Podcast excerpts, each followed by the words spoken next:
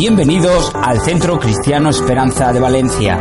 Hoy prepara tu corazón y tu vida para lo que Dios quiere hablarte en este día.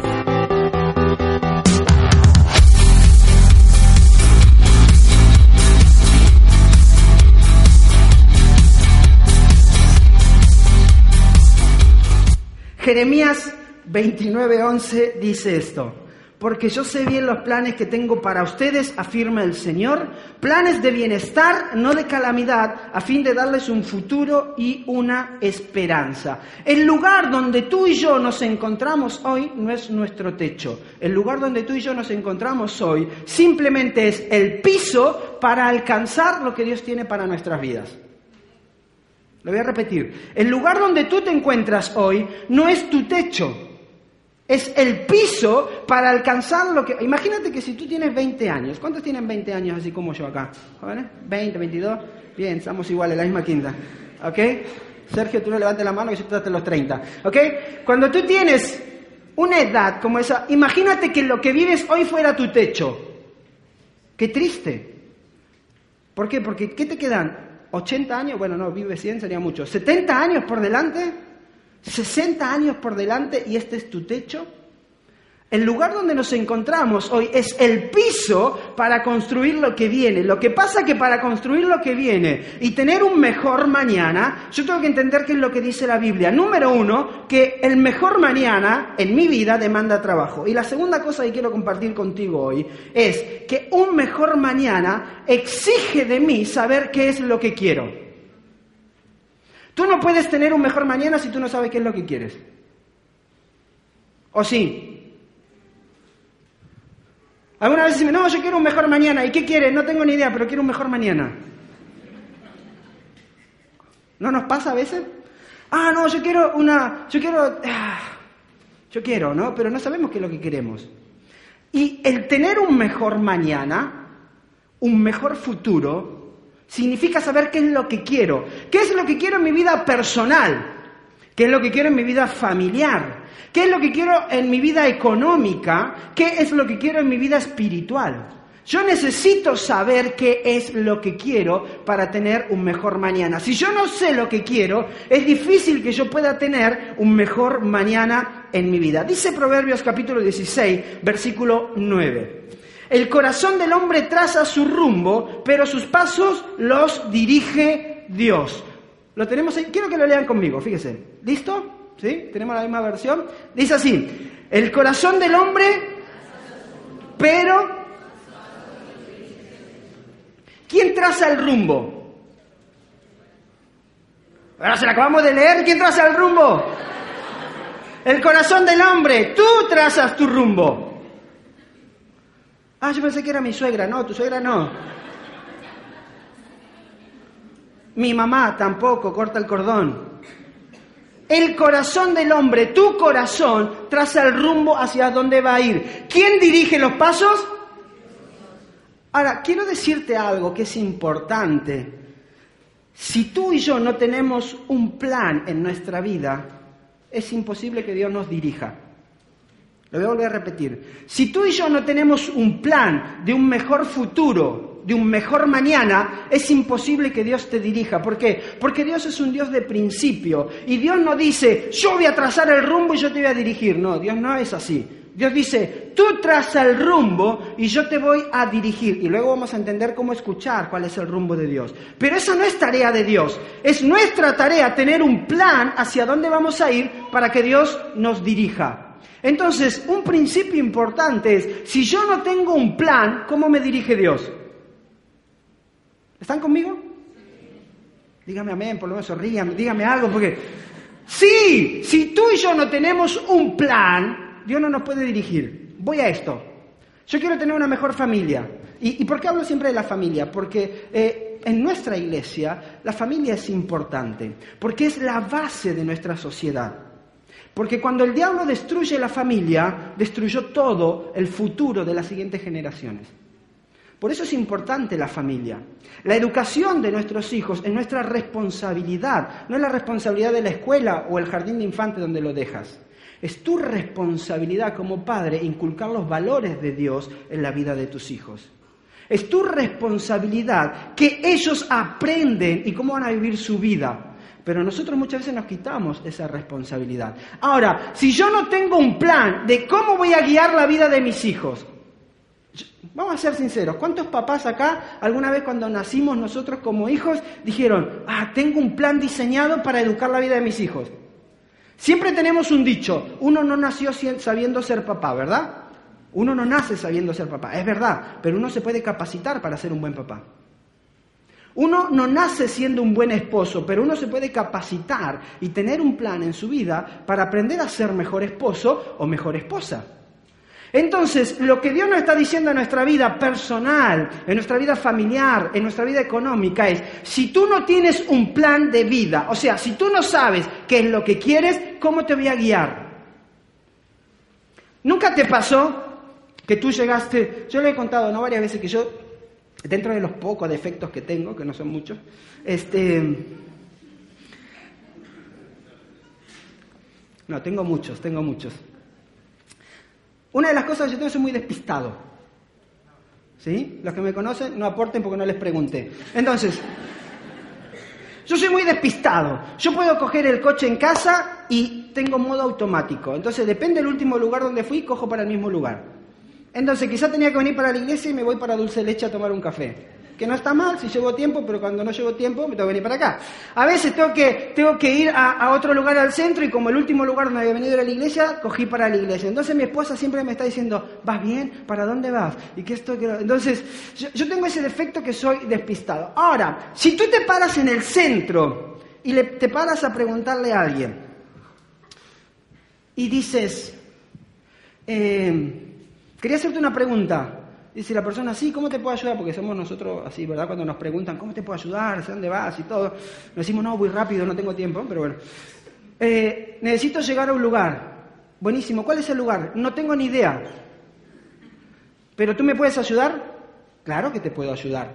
¿Pero a dónde vas? Ah, no sé, a cualquier lado, me da igual.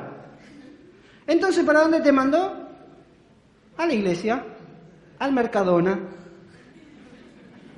a que le compres un café. Si es muy inteligente, te va a decir, no, vente conmigo que tenía que pagar una cuenta en el restaurante. Si tú no sabes dónde vas a ir, es difícil que alguien te ayude. Con Dios nos pasa exactamente lo mismo. Para tener un mejor mañana, yo necesito saber a dónde quiero llegar. El gran problema nuestro es que no siempre sabemos dónde queremos llegar. ¿Es verdad? ¿Cuántos de nosotros realmente sabemos dónde queremos ir en nuestra vida personal? Tenemos claro hacia dónde queremos caminar, lo cual no significa que hay un proceso de cambio a medida que van pasando los años, pero tienes claro hacia dónde vas. Muy pocos de nosotros tenemos claro hacia dónde vas. Muy pocos de nosotros tenemos claro qué educación le vamos a dar a nuestros hijos. Muy pocos papás tienen claro de cómo van a, criar a sus hijos. Miren, en mi casa había una, una norma, ¿no? Eh, mi papá y mamá nunca eh, eh, se llevaban la contraria frente a nosotros. Después en el cuarto se podrían agarrar a piña y todo, supongo, pero como nos pasa todo, pero frente a sus hijos, la palabra de papá era la que mandaba o la palabra de mamá era la que mandaba. Entonces, cuando tú o yo, que siempre fui muy inteligente, entonces quería ir con mi mamá y le pedía algo, mi mamá me, lo primero que me decía es, ¿qué te dijo tu papá? Y yo decía, bueno, mi papá me dijo esto, pues lo que te diga tu papá. Y después quizás ella iba al cuarto con mi papá y le decía, pero ¿qué hiciste? ¿Qué le dijiste? Y no se quedó salir mi papá. Hijo, no, tienes razón, ve tú para allá. ¿No? Pero no había esto de la manipulación desde mi parte hacia mis papás porque encontraba una beta donde, bueno, mi papá me dijo tal cosa, pero yo sé que si voy a donde mi mamá me va a decir otra. Entonces, ustedes no eran así, ¿no? No, ustedes eran más buenos, miren. Entonces, eso nos pasaba a nosotros en mi pueblo. Mi papá y mi mamá tenían claro la educación que nos iban a dar.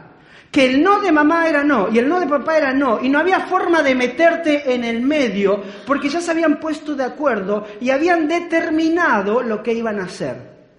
Si nosotros no determinamos, no sabemos qué es lo que queremos enseñarle a nuestros hijos, es muy difícil que Dios nos pueda dirigir. Si yo no sé qué es la forma en que yo quiero construir mi matrimonio, es difícil que Dios me pueda dirigir, porque Dios va a dirigir lo que está en mi corazón. Ahora, una cosa increíble en esto, que es eh, lo que hablábamos recién. El corazón del hombre traza su rumbo, pero sus pasos los dirige el Señor. Los planes son algo que Dios pone a nuestro alcance, que Él nos ayudará a dirigirlo, pero somos nosotros los que debemos activarnos y comenzar a caminar para lo que queremos alcanzar.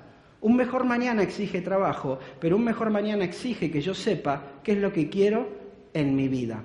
Yo no estoy en mi vida simplemente para gastar aire, para respirar aire.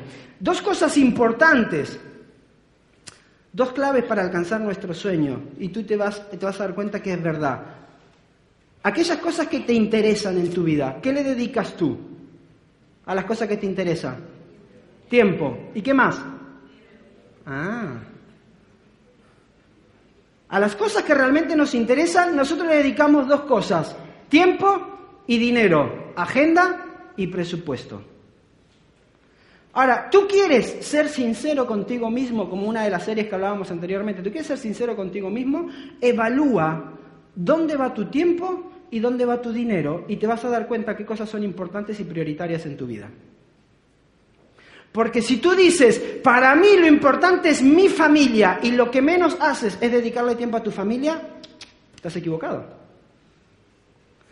Yo no puedo decir, para mí lo importante es mi relación, cuando yo lo que menos tengo en la agenda mía es tiempo para mi esposa. Yo no puedo decir, para mí lo importante son mis hijos, cuando en mi agenda el tiempo, lo que menos hay es tiempo para mis hijos.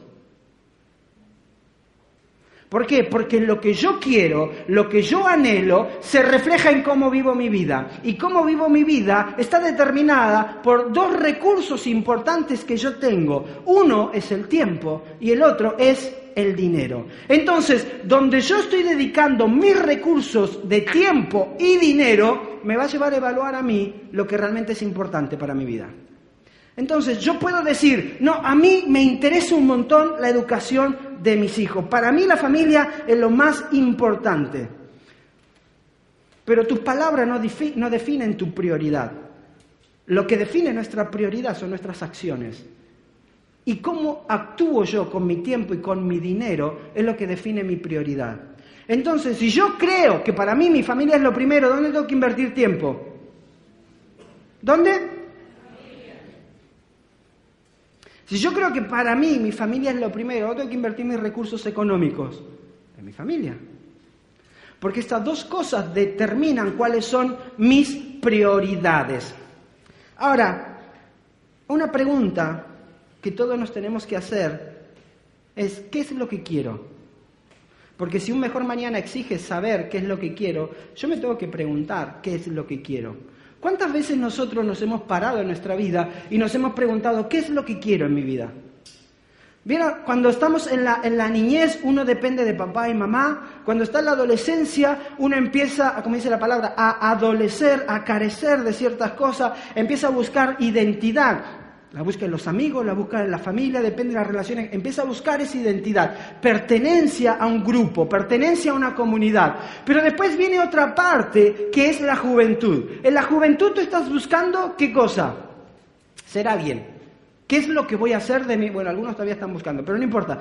Tú dices, ¿qué es lo que voy a hacer de mi vida? Tengo 25 años, ya es hora que termine el bachiller.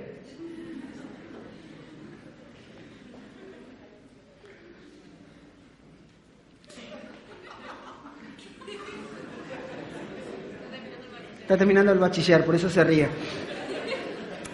No se trata de si terminas el bachiller o no, quiero que me, quiero que me entiendas esto.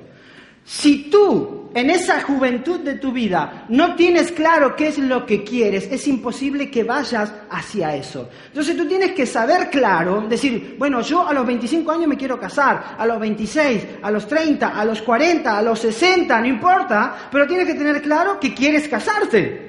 Porque si tú no tienes claro que te quieres casar, ¿te vas a casar algún día? El pie con una trampa te vas a casar ahí, ¿no? No, yo tengo que tener claro qué es lo que quiero en mi vida. Entonces, esta pregunta es súper importante. ¿Qué es lo que quiero? Y quiero contarte esta historia que está en Nehemías 2, versículo 1 al 8. Te la voy a contar para no leértela y hacértela tan larga. Nehemías era una persona que estaba trabajando al servicio del rey, ¿ok? A Artajerjes. Entonces, en ese tiempo, Nehemías era el copero del rey. Y en ese tiempo en que Nehemías era el copero del rey, ser el copero del rey no era cualquier cosa. Porque el copero del rey tenía que ser alguien a quien el rey le confiara su vida. Porque a través de una copa de vino le podían envenenar, entonces tenía que ser alguien quien confiar realmente. Ahora, si tú estabas al lado del rey, tú no ibas a estar con cara de ogro, con cara de amargado. Tú ibas a estar, aunque tuvieras el peor de tus días, tenías que estar con cara de feliz cumpleaños. ¿Saben cuál es la cara de feliz cumpleaños? Así, ¿no? Estabas con cara feliz, contento, que tuvieras todos tus problemas, porque estabas sirviendo al rey y al rey le importaba muy poco de que tú estuvieras mal y si tenía que cortarte la cabeza te la iba a cortar, no había problema. Entonces, ah, eh, Nehemías estaba en ese momento y dice la palabra en estos versículos que, estaba, que, te dije recién, que después lo puedes leer en casa, que en ese momento el rey se percató de que Nehemías tenía cara de triste. Y le pregunta a Nehemías, ¿Qué te pasa? Ahora, iba a decir algo, pero no. Le pregunta, ¿qué te pasa? Y en ese momento, Nehemías tuvo miedo. ¿Sabes por qué tuvo miedo? Porque dijo, jolín, hasta el rey se dio cuenta que estoy mal. Y yo estoy, no estoy acá para estar mal, yo estoy acá para estar bien. Y si el rey quiere, me corta la cabeza acá. Pero el rey le pregunta, ¿qué te pasa, Nehemías? Y Nehemías le cuenta, le dice, bueno, es que ¿cómo quieres que esté rey? Dice, si las, las murallas de, de, mi, de, mi, pueblo, de mi ciudad, están derrumbadas, están caídas, las puertas están quemadas, todo lo que es mío allá en Jerusalén está todo roto, ¿cómo quieres que esté? Estoy triste, es lo que le dice Nehemías al rey.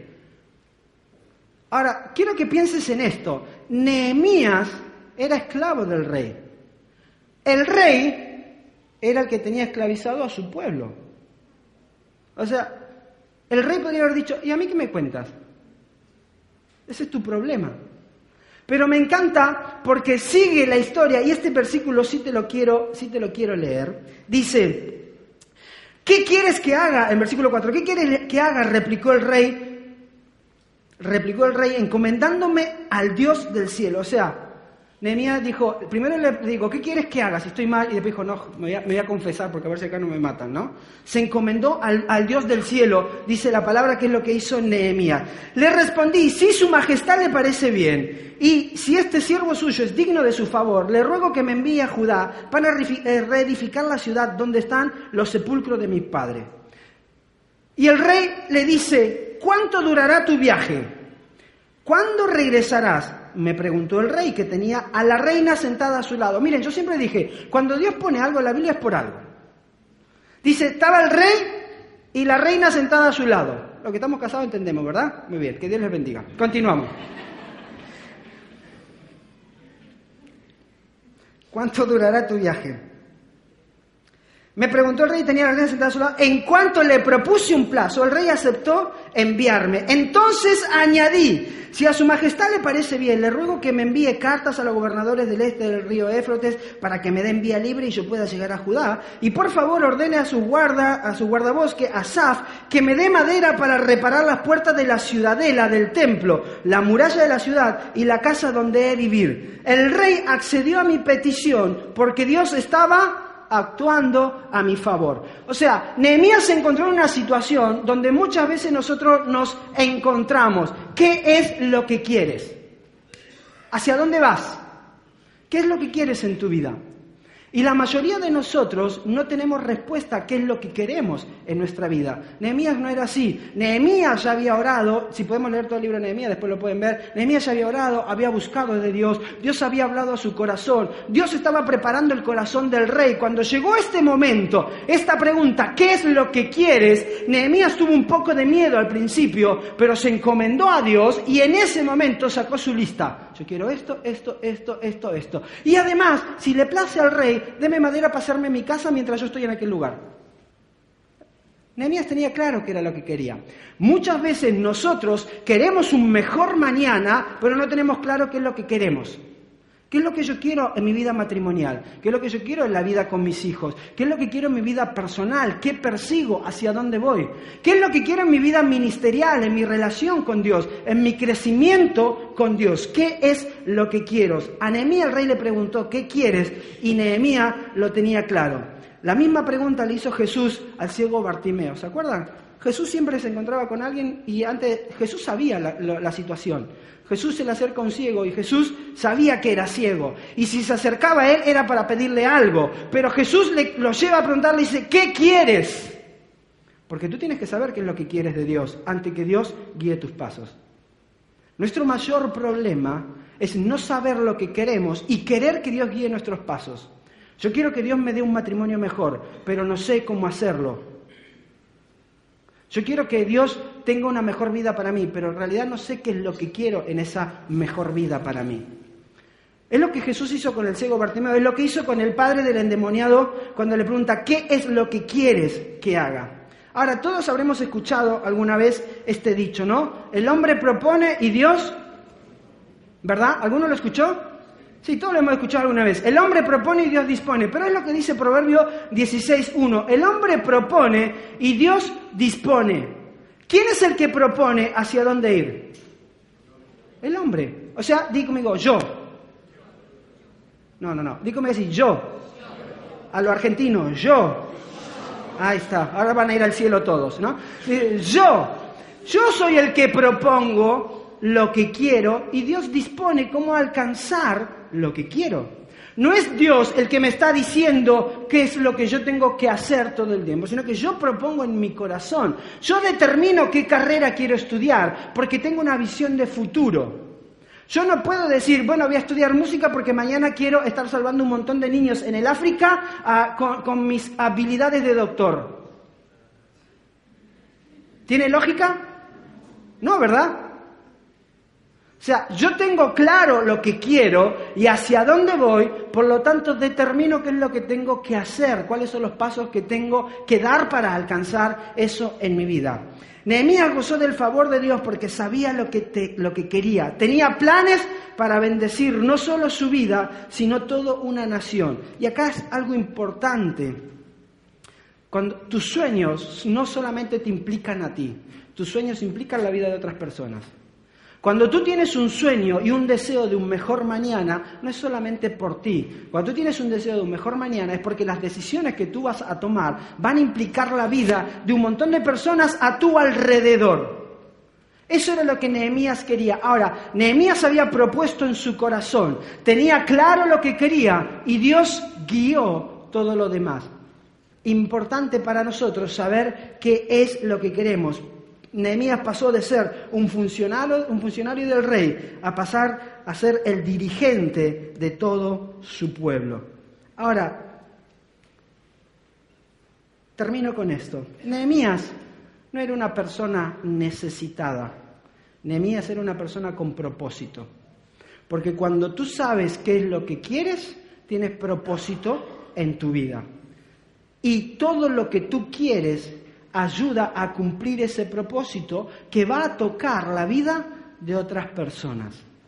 Cada vez que tú y yo vemos en la palabra de Dios una persona que tuvo propósito y sabía lo que quería, ese propósito implicaba el tocar la vida de otras personas. Si tú eres sincero contigo mismo, y yo soy sincero conmigo mismo, respondiendo a esta pregunta que nos hacíamos la otra vez en cuanto a tomar decisiones, ¿yo sé lo que quiero en mi vida? No me tienes que contestar, alguien. Es para ti.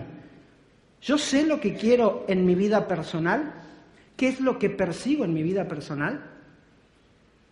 Yo sé hacia dónde voy los próximos cuatro o cinco años de mi vida. Es más, sé dónde voy el próximo año de mi vida. Personalmente. A nivel familiar, sé qué es lo que persigo. Porque si yo tengo claro lo que persigo, mis recursos de tiempo y dinero van a fluir hacia ese lado. Si yo no tengo claro qué es lo que persigo, mis recursos de tiempo y dinero van a irse hacia cualquier otro lado. Yo tengo claro qué es lo que persigo en mi vida cristiana. Yo persigo el estar toda mi vida de la misma manera en la que estoy aquí, cada domingo? ¿O yo percibo algo mayor en mi vida que llama propósito de Dios? Yo tengo claro que lo que persigo en mi vida económica es imposible que Dios guíe mis pasos, es imposible que Dios me ayude si yo no soy capaz de definir qué es lo que persigo. Un mejor mañana se ve guay, se ve espectacular, todos lo queremos, un mejor mañana. Pero ¿cuánto estamos dispuestos a trabajar, a sentarnos y a planificar lo que debemos hacer para alcanzar un mejor mañana? Es lo que Nehemías hizo. Nehemías pensó en un mejor mañana para su pueblo y como pensó en un mejor mañana se sentó, escuchó la voz de Dios y mientras Dios le habló fue planificando y cuando llegó el momento oportuno le dijo al rey, esto es todo lo que necesito. Y el rey bendijo la vida de Nehemías porque el favor de Dios estaba en la vida de Nehemías porque Nehemías había trabajado antes. Yo les decía el domingo anterior, muchas veces queremos la bendición de Dios pero no estamos dispuestos a trabajar por ella. Muchas veces queremos que Dios nos haga mejores esposos, pero no estamos dispuestos a coger un libro, la palabra de Dios, y aprender cómo ser mejores esposos. Muchas veces queremos tener hijos increíbles, con metas claras, con, eh, enfocados en la iglesia, cosas que, pero no estamos dispuestos a abrir un libro o abrir la palabra de Dios y aprender cómo criar mejor a nuestros hijos. Y la sabiduría, que siempre lo digo, no es el conocimiento, es cómo aplicas el conocimiento que tienes a tu vida. Muchas veces queremos ser mejores administradores de los recursos que tenemos, pero no estamos dispuestos a trabajar para pagar el precio de aprender cómo administrar mejor los recursos que tenemos y por eso se nos van de las manos. Muchas veces anhelo servir a Dios de una manera diferente, pero no estoy dispuesto a trabajar para conseguirlo, ni a prepararme, ni a planificar cómo voy a hacer ese trabajo de una mejor manera. Y tomo decisiones basadas en mi sentimiento, no siendo sincero conmigo mismo y no pensando qué futuro o qué historia estoy escribiendo para la gente que viene detrás de mí. El que yo tenga claro qué es lo que persigo me ayuda a que la mano de Dios esté sobre mi vida para que dirija mis pasos. Esos son principios de Dios. Dios jamás cambia sus principios por nuestras necesidades. Dios es un Dios de principios, que Él actúa en su palabra y en nuestra vida de acuerdo a sus principios, no de acuerdo a mi necesidad. Nehemías no era un necesitado, Nehemías era una persona con un sentido claro de destino, de propósito, por eso recibió de Dios el favor. La bondadosa mano de Dios actúa a nuestro favor cuando nosotros tenemos claro qué es lo que queremos. Mira, como iglesia, todos los años, todos los años, ayudamos a las personas y nos ayudamos como iglesia a ser una iglesia más planificada, una iglesia con un propósito, que tú puedas tener la capacidad de planificar en tu vida qué es lo que quieres. Que no pasen los años y después diga, wow, si yo me hubiera sentado en un momento y hubiera trabajado un poco, esa planificación hubiera sido diferente. Porque si tú te sientas y planificas qué es lo que quieres hacer, muy probable que vas a ver la mano de Dios guiando tu vida, porque Dios guía tu vida si tienes un plan y un propósito. Cada año como iglesia, seguramente hoy tenías un, un, flyer ahí en tu silla que habla acerca de esto que hacemos cada año. Se llama Espigas. Y Espigas, no lo cojas ahora, después lo puedes leer. Espigas tiene solamente un propósito que es un programa que hacemos como iglesia para ayudarnos a planificar cómo obtener un mejor mañana en nuestra vida. Porque Dios no va a actuar a nuestro favor si tú y yo no vivimos de acuerdo a su palabra. Porque Dios no nos puede guiar si tú y yo no tenemos un plan. Hay una, una de las cosas que hacemos en, en Espiga, que es uno de los proyectos que hacemos cada año, que tiene que ver con sentarme Primero, son tres cosas muy sencillas. Lo primero que yo tengo que hacer es orar a Dios. Es difícil, lo que yo te decía antes, cómo yo, cómo yo programo, cómo yo hago. Es difícil que tú puedas programar simplemente algo sin buscar a Dios. Cada persona en la escritura, como Nehemías, primero buscó a Dios. Porque si no, lo que sale es lo que hay en nuestro corazón, simplemente. Ah, no, yo quiero tener un Ferrari. ¿Cuánto quisieran tener un Ferrari? Que Dios te bendiga para pagar la gasolina cada mes. Pero bueno, ¿ok? Yo quiero tener un Ferrari. Yo quiero tener la moto tal. Yo quiero tener la casa tal. Y eso no, no es que está mal. No está mal. Pero un plan de Dios implica que el sueño de Él para tu vida toca la vida de otras personas. Entonces, cuando tú le preguntas a Dios, cuando tú tomas tiempo de orar, que es lo primero que hacemos en este tiempo de espiga, en este, en este tiempo de proyección, lo primero que hago es orar a Dios. Yo puedo escuchar a Dios, porque tú sabes que el Espíritu Santo mora dentro de ti, ¿verdad? Entonces, cuando el Espíritu Santo mora dentro de ti, tú puedes escuchar a Dios hablando a tu vida y diciéndote y trayendo claridad a tu vida. No, yo quiero, yo quiero ser músico, no, pero en realidad en tu corazón lo que hay es el deseo de llevar sanidad o de crear ciertas cosas para bendecirte al pueblo. Entonces, estudia lo que tienes que estudiar. No estudies cualquier cosa. No, en mi corazón hay un deseo de, de, ser, de tener una gran familia. Pues, si en tu corazón hay un deseo de tener una gran familia, haz las cosas de acuerdo a la palabra.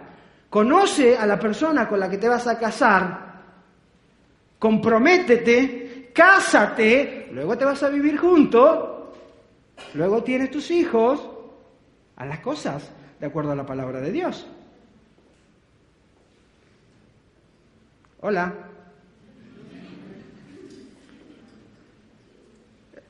Esto es la palabra de Dios, ¿eh?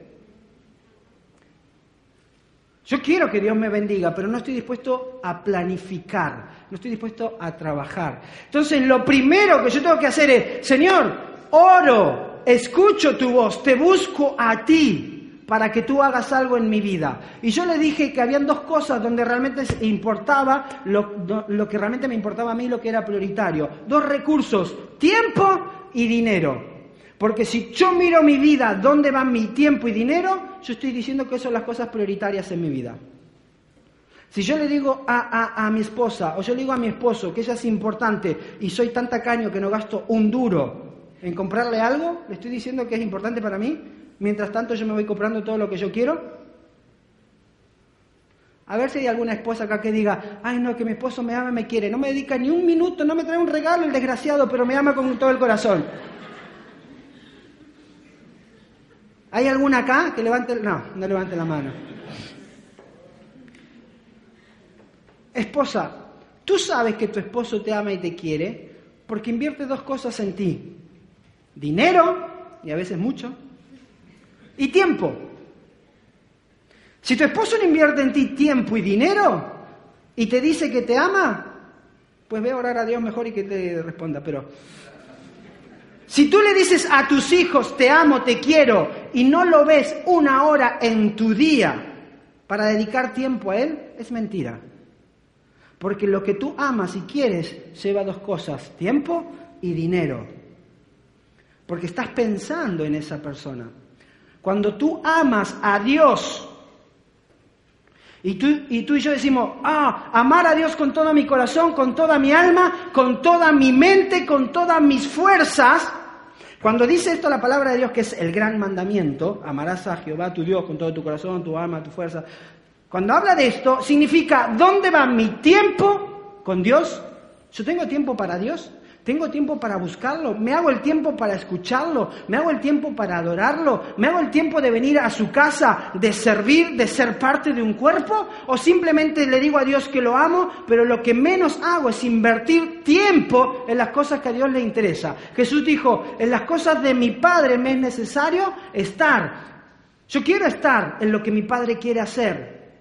Yo quiero estar e invertir tiempo y recursos en lo que mi Padre quiere hacer. Entonces, ¿qué hacemos cuando hacemos este proyecto de espigas? Lo primero es ayudarnos a tener claro que para que un mejor mañana venga a nosotros, me tengo que sentar. El sentarse no es pérdida de tiempo, es trabajo. En planificación estratégica hay algo que decimos que es lo siguiente. El trabajo es 70% planificación, 30% ejecución. Mientras más, mientras más tiempo tomes en planificar, más rápido va a ser la ejecución. Entonces, muchas veces nosotros perdemos un montón de tiempo ejecutando un montón de cosas porque no nos tomamos el tiempo de planificarlo. ¿Cuántos hombres hay acá? Pero hombres, hombres así, bien, bien hombres. ¿Eh? Algunos me hacen así, no, no me hacen... Miren, yo no sé ustedes, pero le voy a decir yo, ¿no? Tú llegas a tu casa, ves algo roto y dices, ¿para qué vamos a llamar al electricista? ¿Para qué vamos a llamar al que arregla la lavadora? Lo hago yo. Porque me ahorro una pasta. Entonces empiezas a desarmar una lavadora. Se ríen porque lo han hecho, ¿verdad?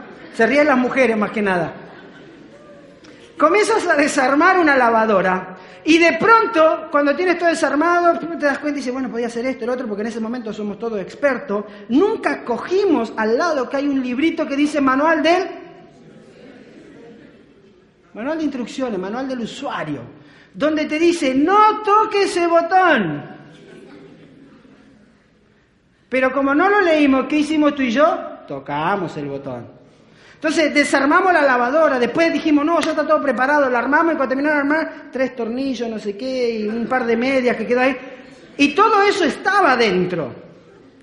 Entonces, le quisimos dar a andar y no funcionaba. Y otra vez desarmamos. Y la volvimos a armar. Y nos quedaron otras piezas afuera que ahora estas aparecieron de casualidad. Y nos quedaron otras afuera. Y nos tardamos un montón de tiempo en algo que si nosotros nos hubiéramos sentado agarrar ese manual de instrucciones y donde dice esto no lo toque, esto no lo toque, desarme esto, son cinco tornillos, meta el otro, nos hubiéramos llevado una hora de leerlo, quizás sí, pero en armarlo quizás hubiera sido más rápido y no nos sobraba ninguna pieza.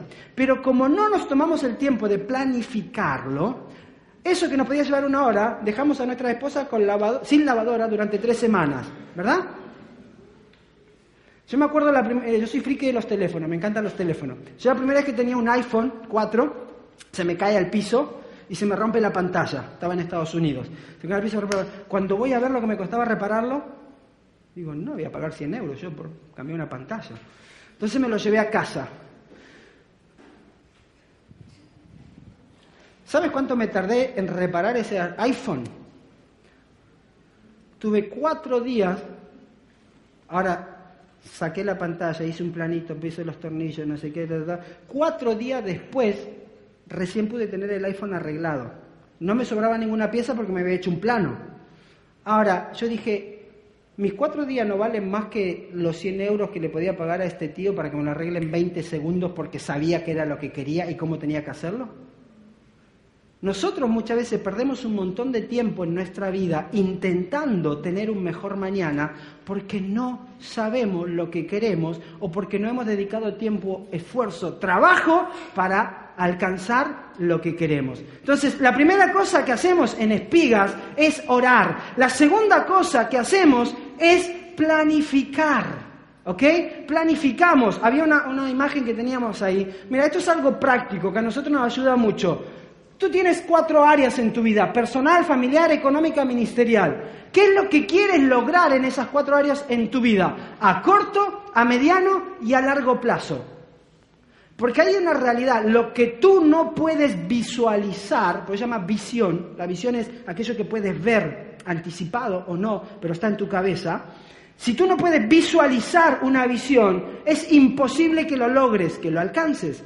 Entonces, cuando tú empiezas a plasmar sobre un papel, dices, en el plano personal, a largo plazo, ¿qué quiero ser? Doctor. Ok, ¿qué tienes que hacer ah, de manera inmediata para ser doctor? Antes de estudiar, apuntarte en la universidad. Entonces, yo quiero ser doctor, yo quiero ser doctor, pero nunca planifiqué cómo ser doctor. Entonces, como nunca planifiqué, nunca llego a ver realidad, hecho realidad en mi vida. Entonces, yo planifico a largo plazo, ¿qué quiero hacer? Cinco años que dura la carrera, seis, diez, de acuerdo a la que elija. Yo quiero hacer esto. Inmediato, ¿qué es lo que tengo que hacer? Mañana me voy a apuntar a la universidad. A corto plazo, ¿qué es lo que voy a hacer? Entonces, estas cosas nos ayudan a planificar mejor qué es lo que queremos hacer en nuestra vida personal, familiar, económica y ministerial. En lo económico es exactamente lo mismo. ¿Qué es lo que quiero yo en mi vida económica? Y hace, tres domingos atrás hablamos acerca de la economía de Dios, cómo funcionan las matemáticas de Dios en mi vida. Pero si yo no tengo un plan en mi vida económico, es difícil que yo vea esa realidad en mi vida. Entonces, ahí, eh, una, mira, este sobre que está aquí, adentro tiene unas, unas hojas de planificación y yo te quiero invitar este jueves, este jueves en los grupos de crecimiento, vamos a estar hablando específicamente de esto, de cómo planificar y vamos a ver algunas cosas de planificación estratégica, cómo nos ayudamos, cómo nos ayudamos, perdón, a hacer esto. Lo primero que tú tienes que hacer en esta semana es buscar a Dios. Ora a Dios. Pídele a Dios qué es lo que quieres hacer. Después, el jueves nos vamos a sentar y, y, nos vamos a ayudar a planificar cosas en nuestra vida que queremos alcanzar. Este video decía al principio que poníamos de la predicación, Dios tiene algo más grande para mí. Muchas veces simplemente no lo puedo ver.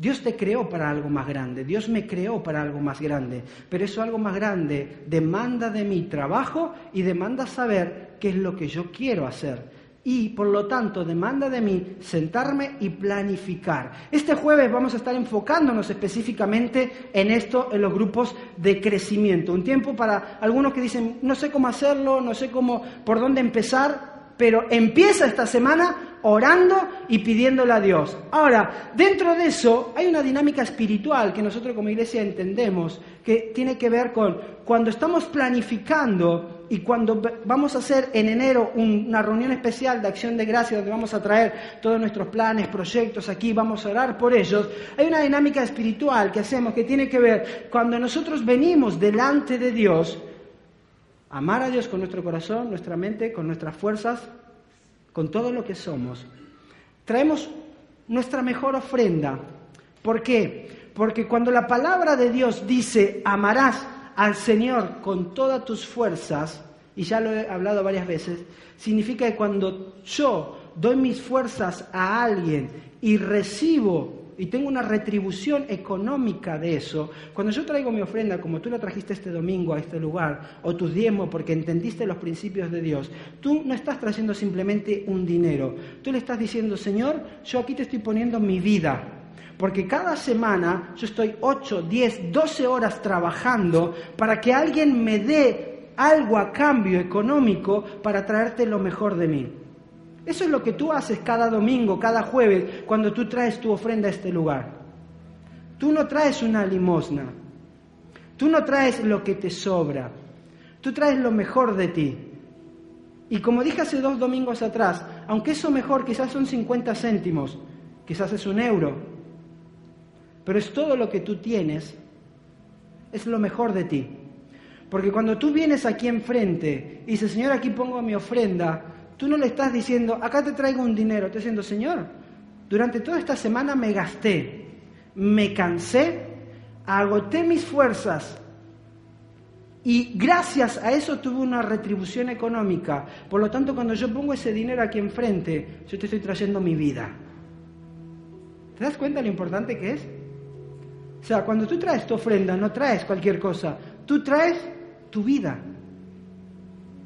Porque a ti te costó ganar lo que ganaste. Porque nadie te lo regaló. Porque no te ganaste el gordo de Navidad.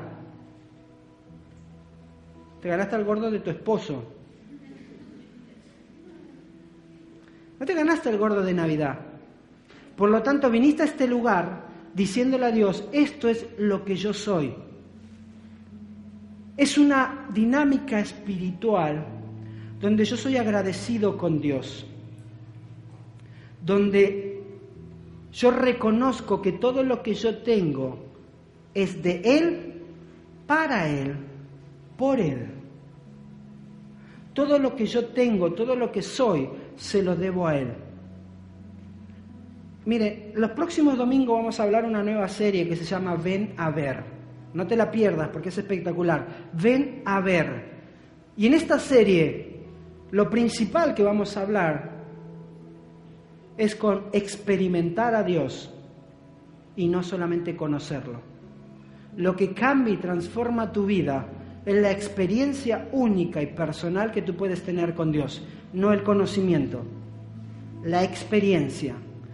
Que cuando tú ves como Raquel este jueves que pasó a traer la ofrenda de una persona que vino a este lugar, que no se pudo quedar en la reunión porque tenía que trabajar, pero trajo su ofrenda y dijo, experimenté a Dios, porque ese día que el pastor habló yo tenía simplemente tanto dinero en mi bolsillo y no quería darlo porque era muy poco, pero fui y lo di y yo vi cómo Dios en esta semana me bendijo.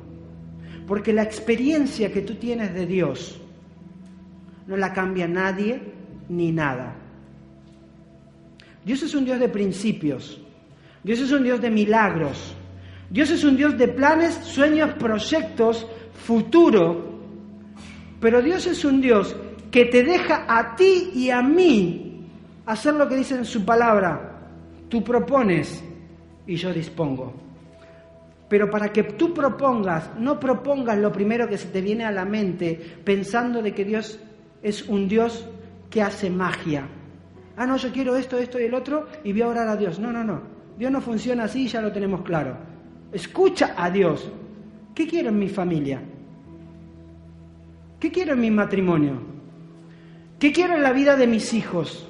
¿Qué quiero en mi futuro personal? ¿Qué quiero en mi futuro como iglesia ministerial? Porque Dios nos llama a crecer. La vida es un constante crecimiento y lo que no crece, decrece. Porque si tú no estás creciendo, estás yendo hacia atrás. Porque este mundo avanza así de rápido. Entonces tú te puedes negar a crecer y decir, me estanqué, no. Te vas a dar cuenta que empezaste a retroceder en tu vida. Porque mientras tú crees que orando a Dios y pidiéndole a Dios y ayunando a Dios para que Dios cuide de tus hijos, tus hijos van a aprender las cosas correctas, en la escuela donde lo tienes apuntado ya le están enseñando una nueva ideología, una nueva forma y una nueva manera de ver la vida que en los próximos cinco años va a determinar cuál va a ser el futuro de tus hijos. Y tú te puedes quedar sentado esperando y orando a Dios y ayunando para que Él te guíe. Pero Dios te va a decir, ¿qué vida le quieres dar a tus hijos? Trabaja, aprende, invierte tiempo y economía. Dios es práctico. Y siempre vas a escuchar desde este lugar, y por lo menos de mi boca, un Dios práctico. Un Dios que obra en nuestra vida cuando nosotros trabajamos. Un Dios que obra en nuestra vida cuando nosotros hacemos lo que nos toca hacer. Un Dios que bendice mi matrimonio si yo realmente he construido un matrimonio. Un Dios que bendice mi familia si yo tengo una familia ordenada, lo cual no significa que no me cueste. Pero Dios no bendice lo que no está en su palabra, aunque tú lo quieras tapar como lo quieras tapar.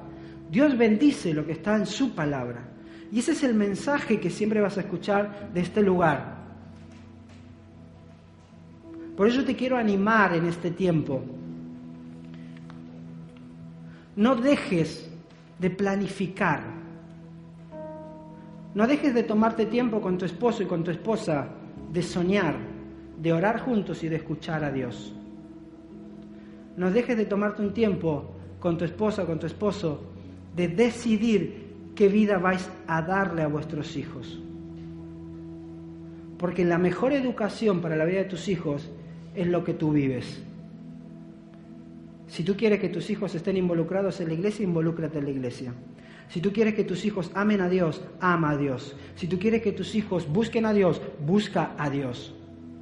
Si tú quieres que tus hijos sean generosos, sé generoso.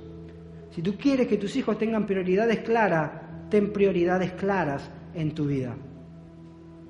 Porque es el mejor ejemplo que tú y yo tenemos. ¿Tú quieres que tus hijos tengan un futuro increíble en su vida? Yo creo que sí. Yo creo que mis papás es lo que siempre quisieron para mí, un mejor mañana. Pero si hay algo que aprendí de mis papás, que lo que tú no estés dispuesto a trabajar y a planificar, jamás lo vas a conseguir. Jamás. Si tú eres una persona que quieres aprender a cómo tener un mejor mañana y aprender a planificar, mira, este jueves vamos a estar aquí en los grupos de crecimiento. Vamos a hablar específicamente de esto. Hay unos sobres atrás que tiene los de recepción. Si tú quieres un sobre para leer todo lo que hay adentro y después llegues a casa viendo cómo se planifica, cómo hacerlo mejor, cómo prepararnos. Mira, estamos en una época especial. Todo llega a final de año y decimos, ¿qué decimos? En enero comienzo la dieta, ¿no? Y después, no, después de Reyes, después de más, mira, si quieres una de, estas hojas, levanta tu mano que ahí las personas de recepción te van a dar una. La llevas, la lees, lo oras, buscas delante de Dios y en tu agenda haz el tiempo para venir este jueves. En tu agenda haz el tiempo para estar este jueves y acá hay más gente. Sulangi, adelante.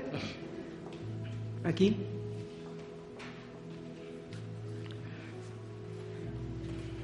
Sé que me fui del horario, pero ahora afuera tienen un buen café, no se preocupe. ¿Ok? Y como a todos lo veía con cara emocionado, entonces no me preocupé.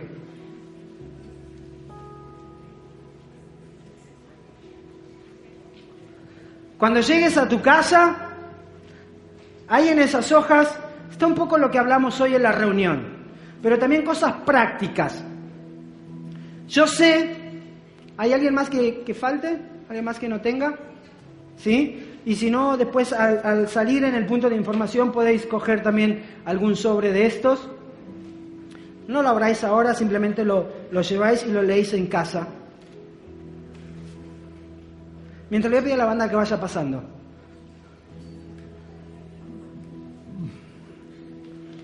Mira, te voy a decir porque hoy me tomé más tiempo de lo normal. ¿Ok? que antes de decirte cuánto tiempo más me tomé, es que porque no puse el temporizador, entonces no te puedo decir cuánto. Mira, préstame atención los últimos minutos. ¿Por qué hoy decidí tomarme un poco más de tiempo de lo normal?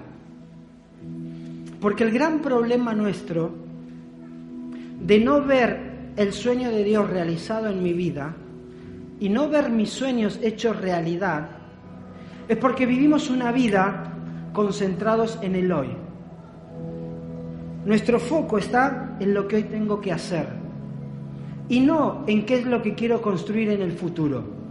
Y muchas veces tenemos el deseo de querer hacerlo, pero muchas veces no sabemos cómo hacerlo. Es verdad.